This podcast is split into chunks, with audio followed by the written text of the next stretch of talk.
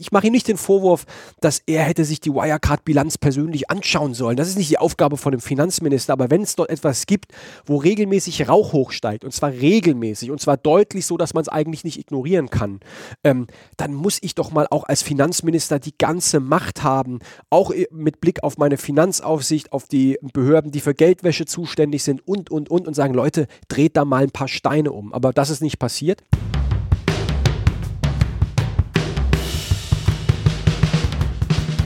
Uns geht's ums Ganze. Uns geht's ums Ganze. Der Podcast der Grünen Bundestagsfraktion.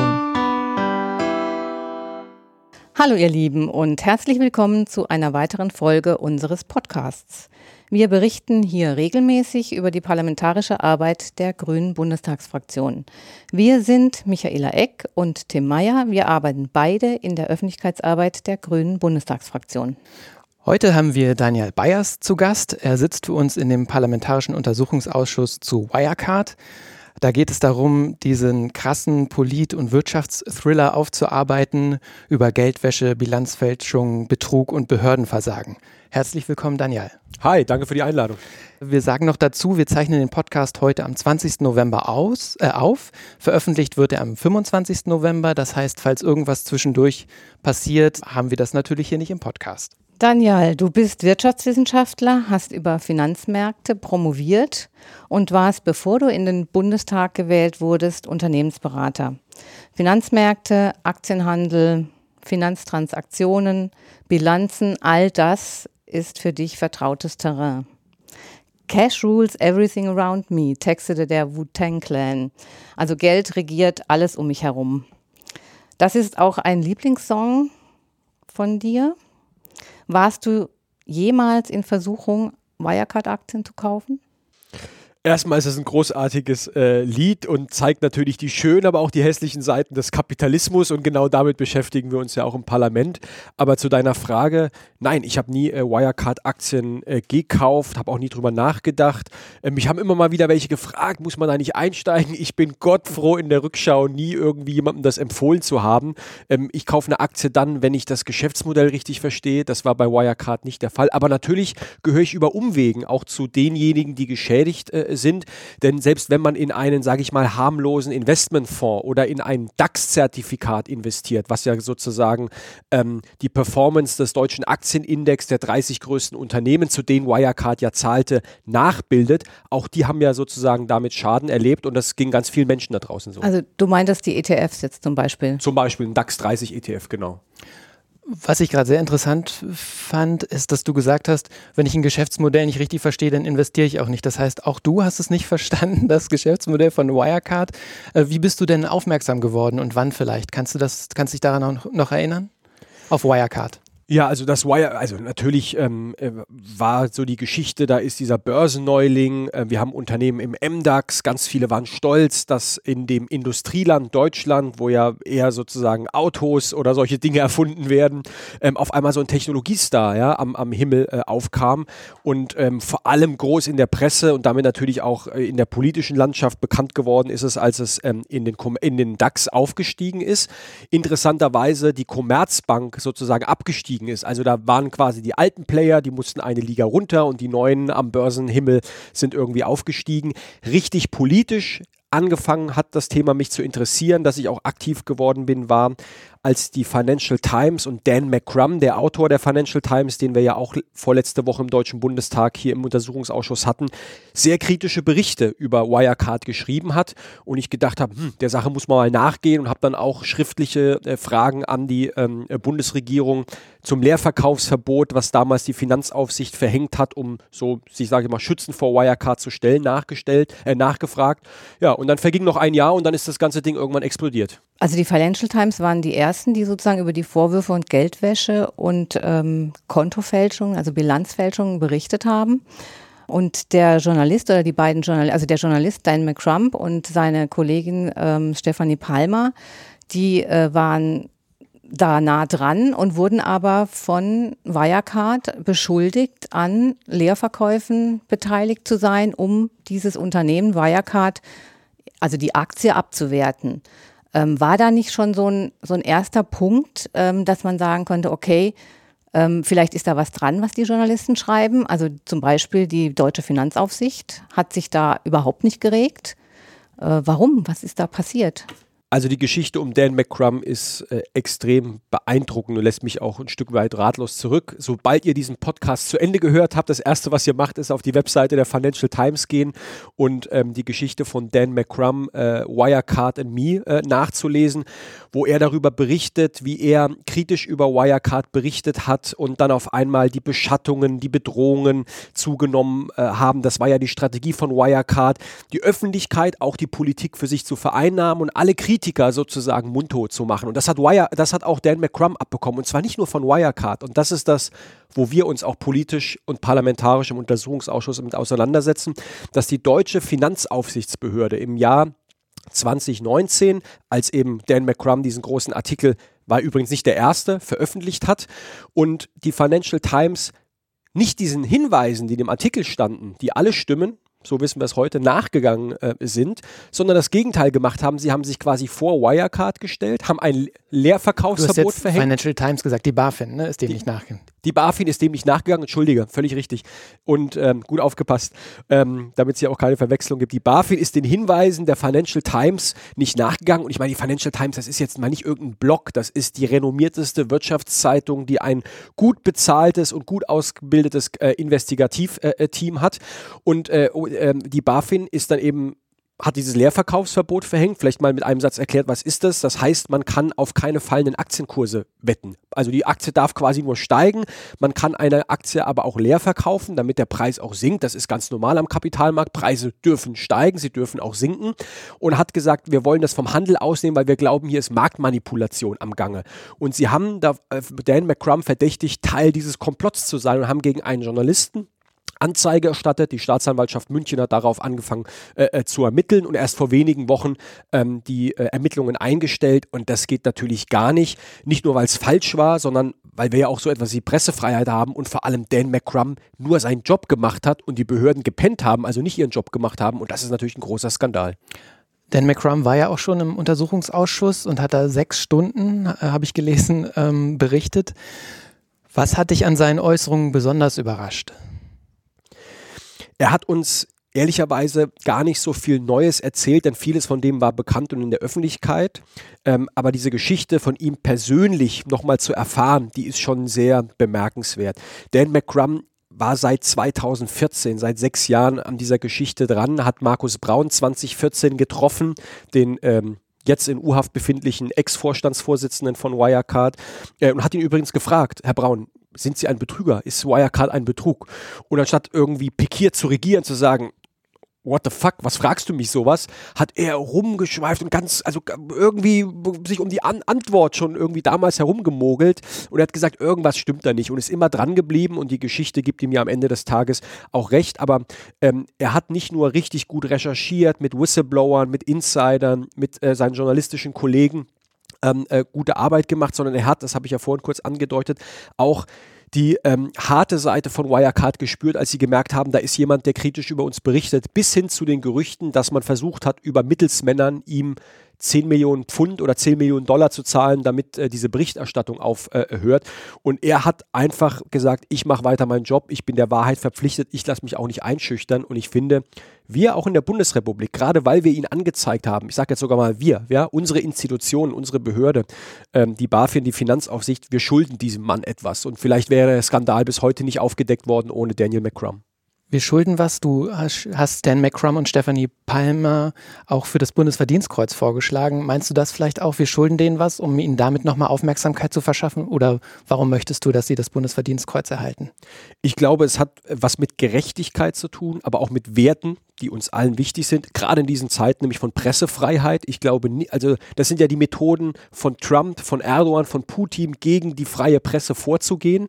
Ähm, und ich finde, jemand, der einfach nur an die Wahrheit sich gehalten hat und auch damit sich auch um die deutsche Gesellschaft verdient gemacht hat ähm, und dann quasi zum Dank angezeigt wurde, dem schuldet man etwas. Aber ich glaube auch, du hast es eben schon gesagt, ihm eine öffentliche Bühne zu geben. Wir haben ihn ja eingeladen in den Untersuchungsausschuss. Leider wollte die, war die Koalition nicht bereit, ihn öffentlich zu vernehmen. Deswegen Deswegen war das auch ein nicht öffentliches äh, äh, Gespräch.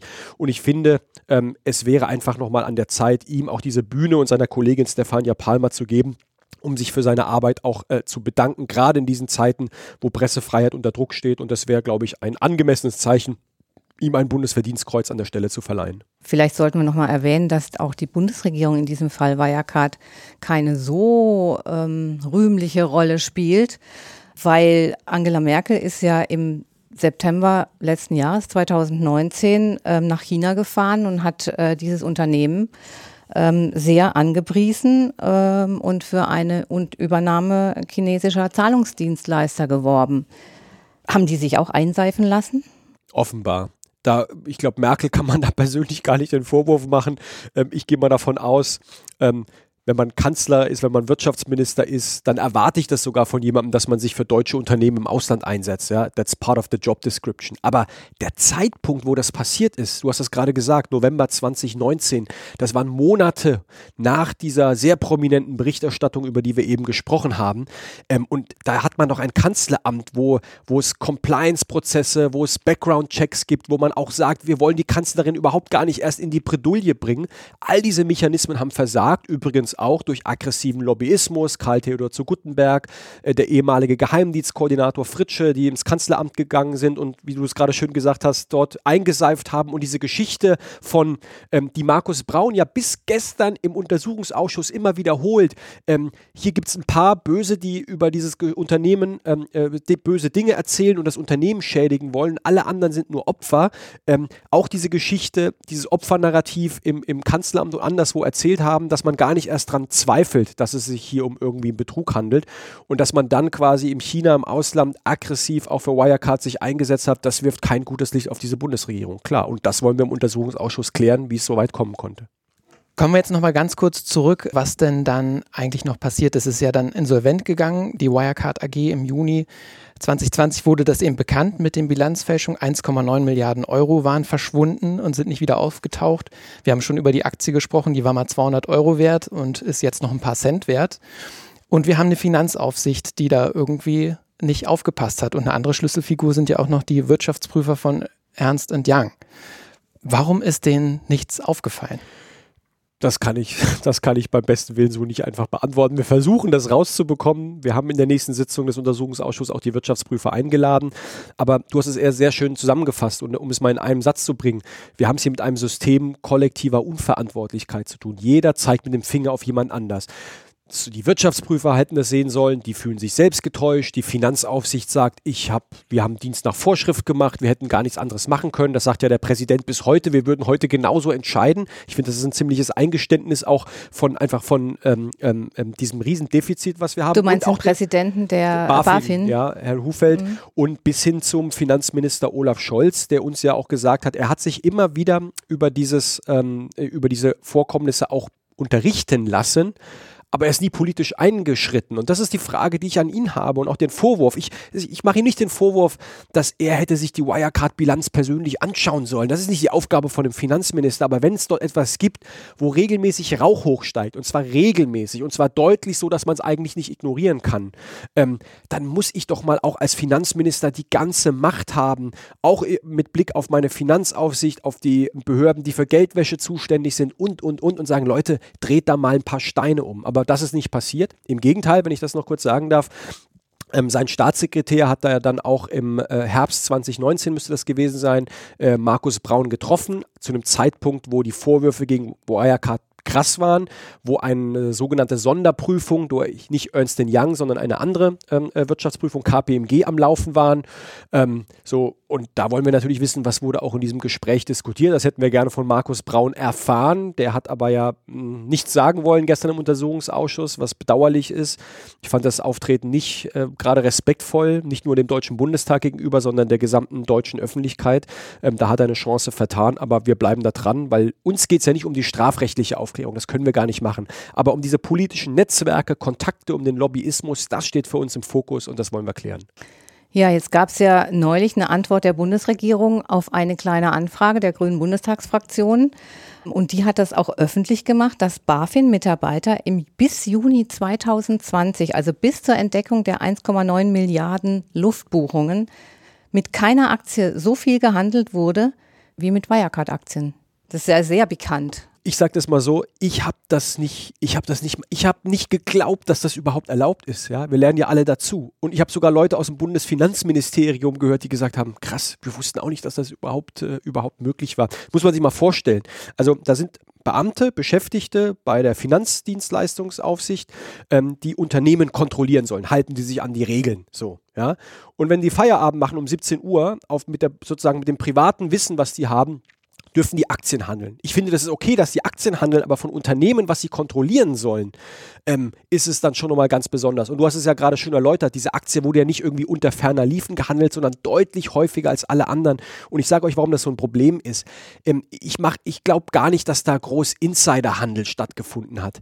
Aber die Menschen müssen ja unseren, unseren Institutionen vertrauen. Das ist ja der Kern von Demokratie, dass ich mich darauf verlasse, dass die Behörden ihren Job machen. Wenn ich aber das Gefühl habe, die sehen so einen Riesenskandal nicht, sie zeigen Journalisten an, gehen den Hinweisen nicht nach und die Beamten in ihrer Freizeit zocken noch mit der Aktie, dann vertraue ich doch nicht mehr, dass diese Finanzaufsicht irgendwas gebacken bekommt und das ist ein Riesenproblem und deswegen ist es höchste Zeit, dass wir das abstellen und vielleicht darf ich den Satz noch sagen, das ist auch ein Grund, warum wir diesen Untersuchungsausschuss überhaupt haben. Ja, wir haben Olaf Scholz, das Bundesfinanzministerium, relativ früh auch gefragt im Sommer, in diesem Sommer, gibt es da irgendwie ein Problem mit den Aktien? Da hieß es, nein, ist alles okay, wir haben strikte Regeln, hier kann nichts anbrennen. Und nur weil wir mehrmals nachgefragt haben, kam das überhaupt raus mit dem Aktienhandel.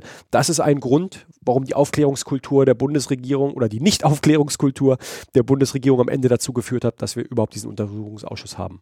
Also Olaf Scholz ist der oberste Dienstherr der deutschen Finanzaufsicht. Genau. Und wie geht es jetzt weiter mit der BaFin? Was muss da passieren? Also ich glaube, damit wir auch keine Schnellschüsse machen, wir haben erst einmal äh, zusammen auch mit meiner Kollegin Lisa Paus jetzt auch einen Antrag eingebracht im Deutschen Bundestag, auch weil Finanzminister Scholz ja einen Aktionsplan vorgestellt hat. Das ist gut und richtig. Wir sagen ihm aber auch, das kann keine Abkürzung sein. Also nur in die Offensive gehen nach dem Motto, wir brauchen jetzt keine Aufklärung mehr, das kann nicht passieren. Der Untersuchungsausschuss, der die Defizite lückenlos aufklären muss, ist die Grundlage dafür, dass wir auch klüger werden, bessere Regeln verabschieden. Und worum geht es da? Jetzt könnten wir über sehr viele Details sprechen bei der BaFin, dass sie die richtigen Leute haben mit kriminalistischen Instrumenten, dass sie die Leute haben, die auch die Digitalisierung am Finanzmarkt verstehen, dass wir uns europäisch besser koordinieren. Aber über allem steht eine grundsätzliche Frage. Wir brauchen, glaube ich, einen Kulturwandel in der Aufsicht. Wir haben so den Eindruck, dass die BaFin ein zahnloser Tiger ist und Sven Giegold, unser Kollege aus dem Europaparlament, hat mal so eine Track Record aufgestellt, welchen Finanzskandal die BaFin eigentlich mal aufgedeckt hat. Ähm, oder nicht aufgedeckt hat. Diese Liste ist sehr lang. Könnt ihr alle mal auf die Webseite von Sven Giegold gehen. Ein bisschen Cross-Promotion an der Stelle darf auch sein. Aber äh, was will ich damit sagen? Ein, ein, ein, ein Kulturwandel von einer Finanzbehörde wie beispielsweise die amerikanische Börsenaufsicht SEC, die einfach sagt, wenn wir das Gefühl haben, bei einem Unternehmen stimmt was nicht, dann gehen wir da rein und drehen mal ordentlich Steine um. Ja? Also auch eine Aufsicht, die Zähne zeigt und die am Markt gefürchtet wird. Das ist das, was wir brauchen. Hm, jetzt wird immer ganz viel über das Gefühl gesprochen gesprochen, dass man ein Gefühl hat, wie ein Unternehmen aufgestellt ist. Gibt es da noch, ähm, noch ein Kriterien, was ein bisschen härter ist? Also Bilanzen lesen, aber da sieht man es auch nicht. Naja, also erst einmal, die Bilanzen ist ein super Thema. Jetzt haben wir sehr viel über die Finanzaufsicht gesprochen. Wir haben nicht so viel, ich habe hab vorhin die Frage auch ein bisschen übersprungen, nicht absichtlich. Ähm, äh, die Wirtschaftsprüfer haben wir noch nicht so darüber geredet. Ähm, auf die muss man sich natürlich verlassen können. Also wenn hochbezahlte Wirtschaftsprüfer, die mit einer riesen Mannschaft in so ein Unternehmen gehen und über Jahre Unternehmen äh, testieren und am Ende einen Report, ein, einen Jahresabschluss vorlegen und den testieren, dann muss man sich darauf verlassen können. Ich glaube, Betrug wird man nie zu 100 Prozent abstellen können. Aber wir müssen natürlich schauen, wie können wir auch Wirtschaftsprüfer besser regulieren. Da geht es, auch da haben wir als grüne Bundestagsfraktion ja einen Antrag äh, äh, eingebracht. Da geht zum Beispiel die Frage, dass die häufiger wechseln müssen und es nicht immer dieselben sind. Da geht es um die Frage, dass wir die Haftungsgrenzen anheben müssen, damit auch die sozusagen zur Haftung gezogen werden, wenn es mal wie bei Wirecard daneben geht. Da geht es aber auch um die ähm, äh, Frage, äh, wie wir beispielsweise Beratung und Wirtschaftsprüfung, das machen nämlich diese sogenannten Big Fours ähm, sehr häufig, auch mit Interessenskonflikten verbunden, wie wir das besser auseinanderhalten. Äh, das sind Ideen, wie wir Wirtschaftsprüfer besser, äh, äh, wie, wir, wie wir die Wahrscheinlichkeit von Betrug abstellen. Aber wir brauchen das eine und das andere, bessere Regeln für die Wirtschaftsprüfer und eine aktivere Finanzaufsicht. Der Untersuchungsausschuss tagt jetzt ja seit Oktober, seit Anfang Oktober und du hast es gerade schon beschrieben. Also da wird es nicht um die Aufklärung der strafrechtlichen Konsequenzen gehen. Das macht die Staatsanwaltschaft München. Der muss ja jetzt auch zum Ende der Legislatur abgeschlossen sein. Ihr habt nur sehr wenig Zeit. Ist das ein Druck, dem ihr standhalten könnt? Also schafft ihr das alles aufzuarbeiten in der kurzen Zeit? Ich kann das nicht versprechen. Und äh, wir haben den Anspruch, und da arbeiten wir vor allem übrigens in der demokratischen Opposition sehr gut und sehr intensiv fraktionsgreifend äh, ähm, äh, zusammen. Das ist ja nicht selbstverständlich, dass Linkspartei, FDP und Grüne sich immer in allem einig sind, aber wir arbeiten hier wirklich kollegial ähm, äh, zusammen. Ähm, das ist auch, glaube ich, auch wichtig, weil es hier um die Sache geht. Ja, ein Untersuchungsausschuss ist ja nicht einfach nur eine Showveranstaltung, sondern das ist eine ernste Angelegenheit. Aber der Druck ist enorm hoch, weil die Erwartungshaltung da draußen riesengroß ist. Und du hast es schön gesagt, die Zeit rennt uns ein Stück weit davon. Wir haben nächstes Jahr ähm, äh, Bundestagswahl. Im Sommer geht der Bundestag in die parlamentarische Sommerpause. Wir müssen einen langen Bericht verfassen. Äh, wir haben jetzt gemerkt, wir haben oft bis spät und tief in die Nacht getagt, weil wir viele Zeugen vernehmen wollen. Dan McCrum sechs Stunden, Markus Braun vier Stunden. Äh, äh und der, obwohl er nichts gesagt hat, interessanterweise trotzdem so lange da gewesen. Und gestern habt ihr wohl insgesamt 14 Stunden getagt. 14 gelesen. Stunden war das, äh, war das äh, ganze Programm von der letzten Sitzung völlig richtig. Ähm, das ist auch richtig so und da können wir jetzt auch keine Rücksicht drauf nehmen. Ähm, wir haben uns ja für diesen Untersuchungsausschuss aus vollster Überzeugung auch entschieden. Aber in der Tat, unsere Zeugenliste ist sehr, sehr, sehr lang. Und worüber wir gar nicht gesprochen haben, das müssen wir jetzt auch nicht, ich will es nur einmal gesagt haben, das ist ein Bilanzskandal, aber wir haben hier noch diese ganzen geheimdienstlichen Verstrickungen um Jan Masalek, ja, die Achse Österreich, Russland, was macht der Kerl in Libyen und sowas. Und ich habe die Vermutung, ich habe die Vermutung, wir sehen da erst die Spitze des Eisberges. Was will ich damit sagen? Ich kann mir vorstellen, dass wir am Ende der Legislatur vielleicht einen ordentlichen Teil aufgeklärt haben, aber auch zu einem Ergebnis kommen, wir haben noch nicht alles voll verstanden und dann muss sich der nächste deutsche Bundestag, wer auch immer dann Verantwortung hier trägt, möglicherweise noch mit dem Thema Wirecard auseinandersetzen, weil der Skandal einfach so komplex, aber auch so riesig ist. Ja, ihr habt ja jetzt auch im Untersuchungsausschuss einen ähm, Sonderermittler beantragt für die Rolle des Geheimdienstes und alles rund um diesen Jan Marschalek ist ja eine echte Räuberpistole, also oder schon mehr. Ähm, was ist da überhaupt dran an der Geschichte? Kann man da schon was sagen dazu? Also diese Verstrickung mit dem russischen und österreichischen Geheimdienst, ähm, sein, seine Flucht nach offensichtlich ähm, über Weißrussland nach Russland. Zuletzt soll er in der Türkei gesehen worden sein, also who knows. Und ähm, die Staatsanwaltschaft hat Angst, dass er die Kronzeugen oder dass die Kronzeugen bedroht werden könnten. Was ist da dran an der Geschichte? Also da scheint was dran zu sein, sonst würde es jetzt nicht irgendwie in seriösen Tageszeitungen äh, äh, stehen. Und wir haben ja auch ähm, einen, einen Sachverständigen im Ausschuss gehabt, der, äh, mit Jan Mas der von Jan Masalek kontaktiert wurde, weil er ähm, erstmal vorgegaukelt hat, er wollte in Libyen, wo er in Zementfabriken investiert gewesen ist, da Entwicklungshilfe leisten und die ganzen Flüchtlinge, damit sie sich nicht auf den Weg nach Europa machen, dort eine Perspektive haben und so.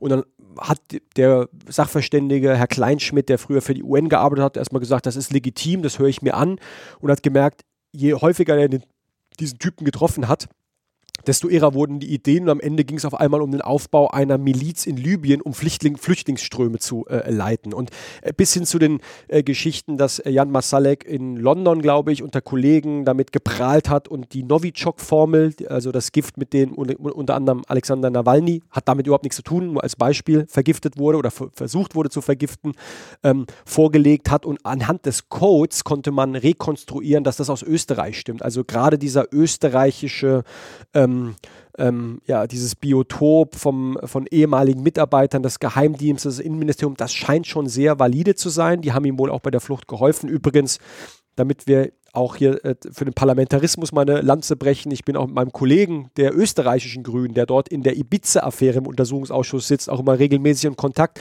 dass wir uns da natürlich die Bälle zuspielen. Ähm, deswegen sage ich, da ist was dran.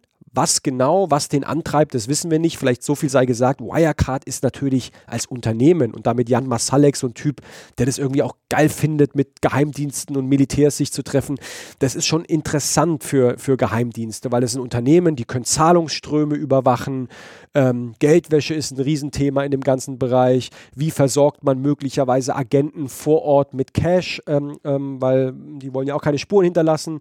Ja, ähm, im ersten Moment lacht man, weil man denkt so, das hätte hätte sich Netflix nicht besser ausdenken können, aber ich glaube, die Realität äh, überholt ähm, auch manche Fiktionen in einigen Geschichten, äh, Dingen. Ich bin echt gespannt, was diese Geschichte noch ans Tageslicht bringt. Weil du jetzt gerade schon Netflix sagst, da ist ja auch schwer von auszugehen, dass dieser ganze Komplex irgendwann verfilmt wird. Das ist ja eine Vorlage für einen super, super Film eigentlich. Ich kann so viel sagen. Wir werden sehr stark lobbyiert, gerade von internationalen, aber auch deutschen Produktionsfirmen, die gerne in den Bundestag kommen wollen, hier drehen wollen, äh, ist gerade unter Pandemie-Gesichtspunkten ein bisschen schwierig. Aber ich weiß, also da sind mehrere äh, da gerade dran, sei es als Doku-Drama oder in der Serie, das zu verfilmen. Das Interessante ist, die Geschichte ist ja noch nicht zu Ende erzählt. Also das Drehbuch kann man ja eigentlich noch nicht zu Ende schreiben, aber die Geschichte hat schon jetzt jede Menge Sprengstoff.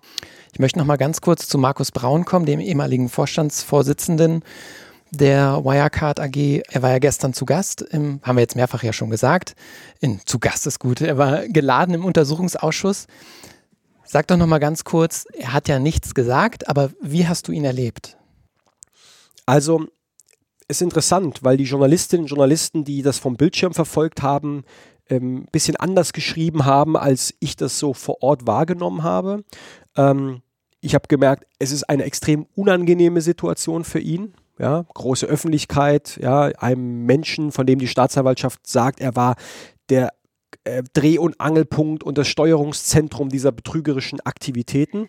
Und wenn man so ein paar Porträts über ihn gelesen hat, ich habe ihn nie getroffen, also nie vorher getroffen, ähm, äh, hat man ja auch so diese, diese Kaltschnäuzigkeit und jeden unter Druck zu setzen, der kritische Dinge über Wirecard berichtet. Das haben wir auch hier erlebt, im Vorfeld dieses Treffens übrigens. Denn sein Anwalt wollte ja auch, dass er nur online aus der JVA sich zuschaltet. Ähm, dann haben wir gesagt, nein, uns Abgeordneten ist ein persönlicher Eindruck wichtig. Mimik, Gestik, wie reagiert jemand? Und gestern wurde ich bestätigt, dass das wichtig war, ihn persönlich zu hören. Und dann hat der Anwalt beim BGH geklagt und die BGH, der BGH hat diese Klage abgewiesen, was gut ist, ähm, weil das ist typisch Methode Braun, wenn mir jemand dumm kommt und kritische Fragen stellt, schicke ich die Anwälte nach vorne. Ähm, aber er hat, er hat fairerweise, er hat ein bisschen was gesagt, er hat nichts, nichts gesagt, ein kurzes Statement, aber er hat eigentlich gesagt, ich rede jetzt erstmal mit der Staatsanwaltschaft und nicht mit euch. Und noch einmal, wir wollen nicht die strafrechtlichen Dinge aufklären, aber er hätte einen kleinen Beitrag leisten können, ähm, zur Aufklärung beizutragen. Er ist eine historische Zeitperson.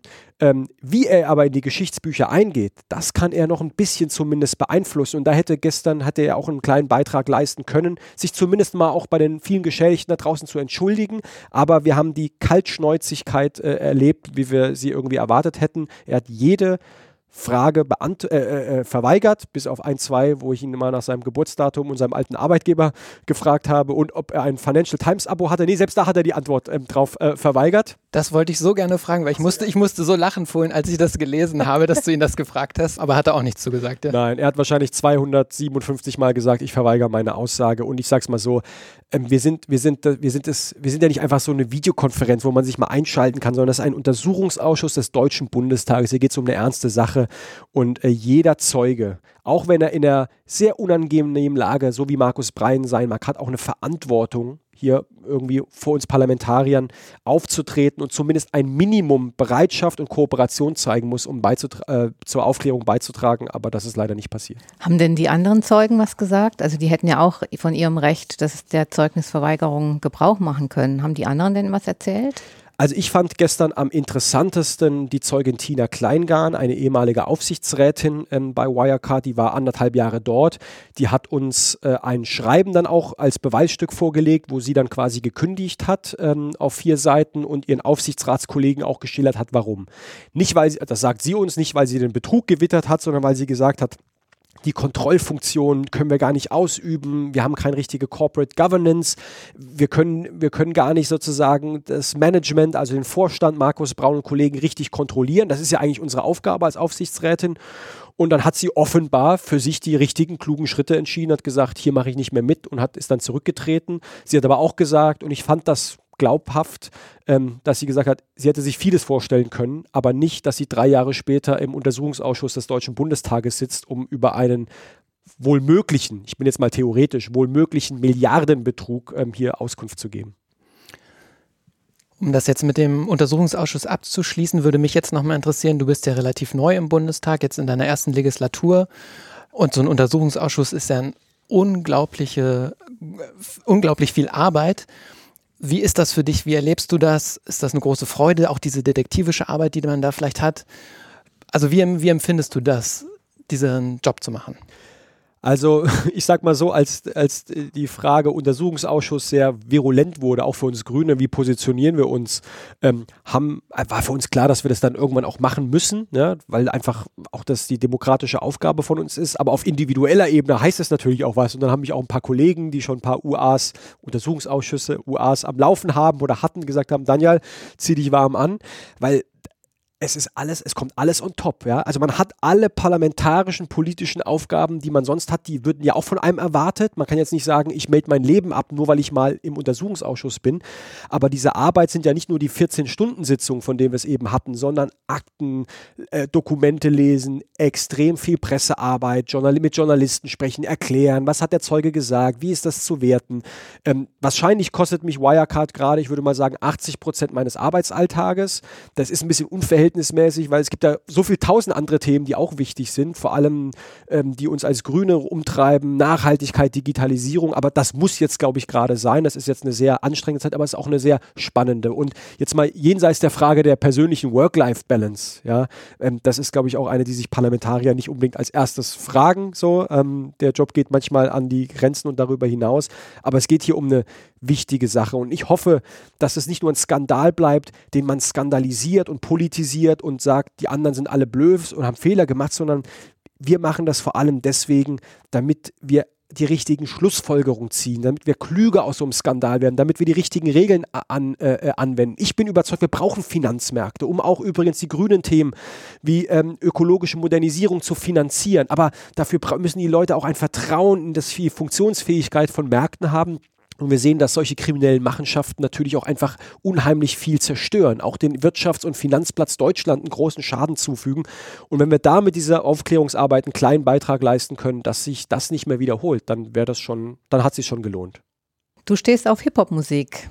Was findest du so toll an Hip-Hop? Das ist eine gute Frage. Also Hip-Hop ist ja ein weites Feld und interessanterweise ähm, hat Obama, den ich sonst immer ziemlich cool und lässig in allem finde, auch gerade so ein sehr, was, was Hip-Hop-Kritisches gesagt. Nämlich da ging es um die Frage, ähm, warum denn jetzt auch zunehmend Afroamerikaner, männliche Afroamerikaner Trump gewählt haben und er hat es so ein bisschen erklärt mit der Hip-Hop-Attitüde, man steht halt irgendwie auf schnelle Autos und viel Geld und sowas. So, das ist nicht das, das daran denke ich nicht, wenn ich Hip-Hop vor meinen Augen habe. Ich glaube, Hip-Hop ist auch etwas, etwas extrem Politisches und ich bin erst zum Hip-Hop gekommen und dann zur Politik. Ja, vielleicht hat sogar Hip-Hop ja, so mir das Tor ein Stück weit ähm, äh, geöffnet. Denn egal, ob wir jetzt über Wu-Tang reden, du hast es ja vorhin so schön eingeleitet, oder ob wir äh, über viele deutsche Rap-Gruppen, zum Beispiel ähm, äh, Torch und Advanced Chemistry aus Heidelberg, meiner Geburtsstadt, ähm, äh, die quasi die Erfinder des deutschen Hip-Hop sind, es waren eigentlich immer sehr politische Botschaften, gesellschaftspolitische äh, äh, ähm, ähm, Botschaften, die in dieser Musik zu erkennen waren. Abgesehen davon, ich höre jetzt nicht Hip-Hop, weil ich sage, das ist irgendwie mein Informations- und Politikprogramm, sondern einfach so ein Beat laut abends anmachen zum Runterkommen nach einem stressigen Parlamentsalltag. Das kann schon etwas auch extrem relaxendes sein und das finde ich eigentlich ganz cool. Hast du gestern nach dem anstrengenden Tag noch äh, Hip-Hop gehört zum Runterkommen oder einfach nur noch ins, bist nur noch ins Bett gegangen? Gestern habe ich es ehrlich gesagt geschwänzt. Ich bin nach Hause äh, und habe mich, habe wirklich gerade noch so den Anzug von mir runtergerissen und äh, bin ins, äh, tot ins Bett gefallen. Aber ich würde sagen, ähm, heute hole ich das nach. Du hast einen türkischen und einen deutschen Pass. Was an dir ist türkisch? Meine Pünktlichkeit.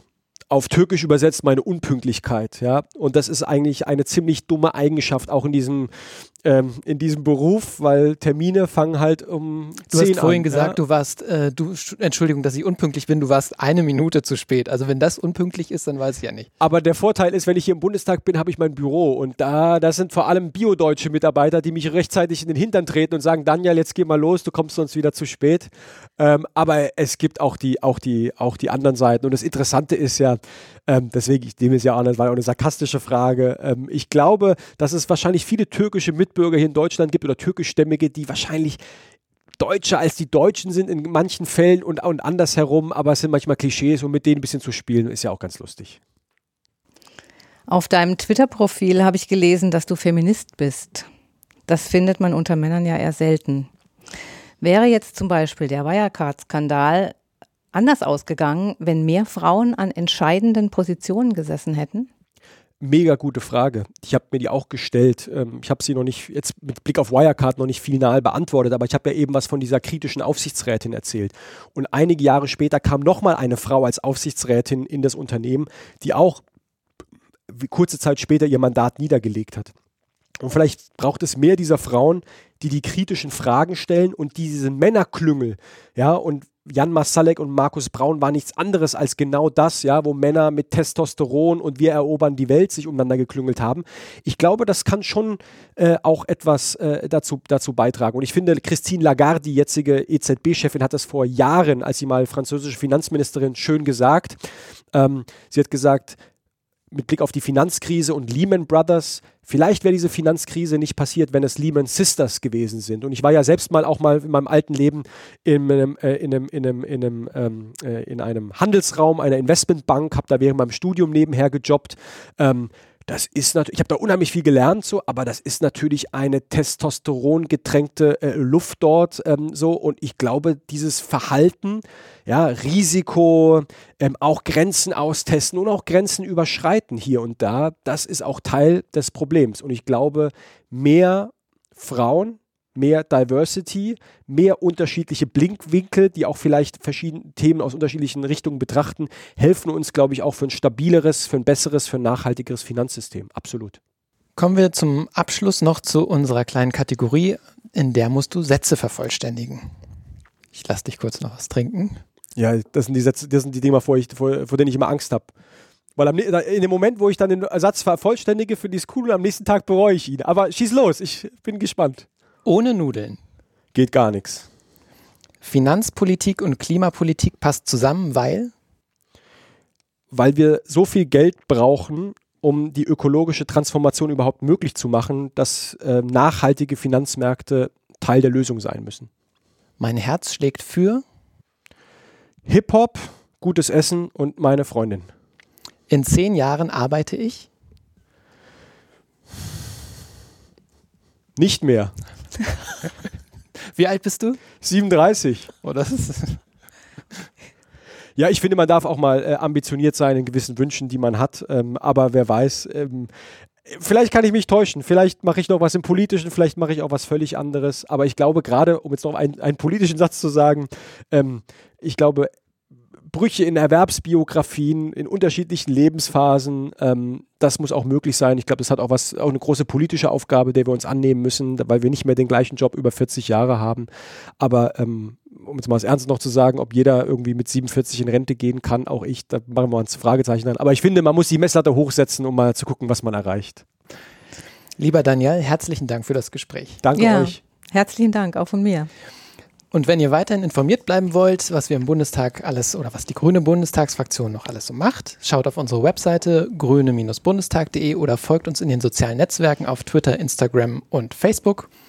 Ja, tschüss, macht's gut. Ja, tschüss, tschüss. Ciao.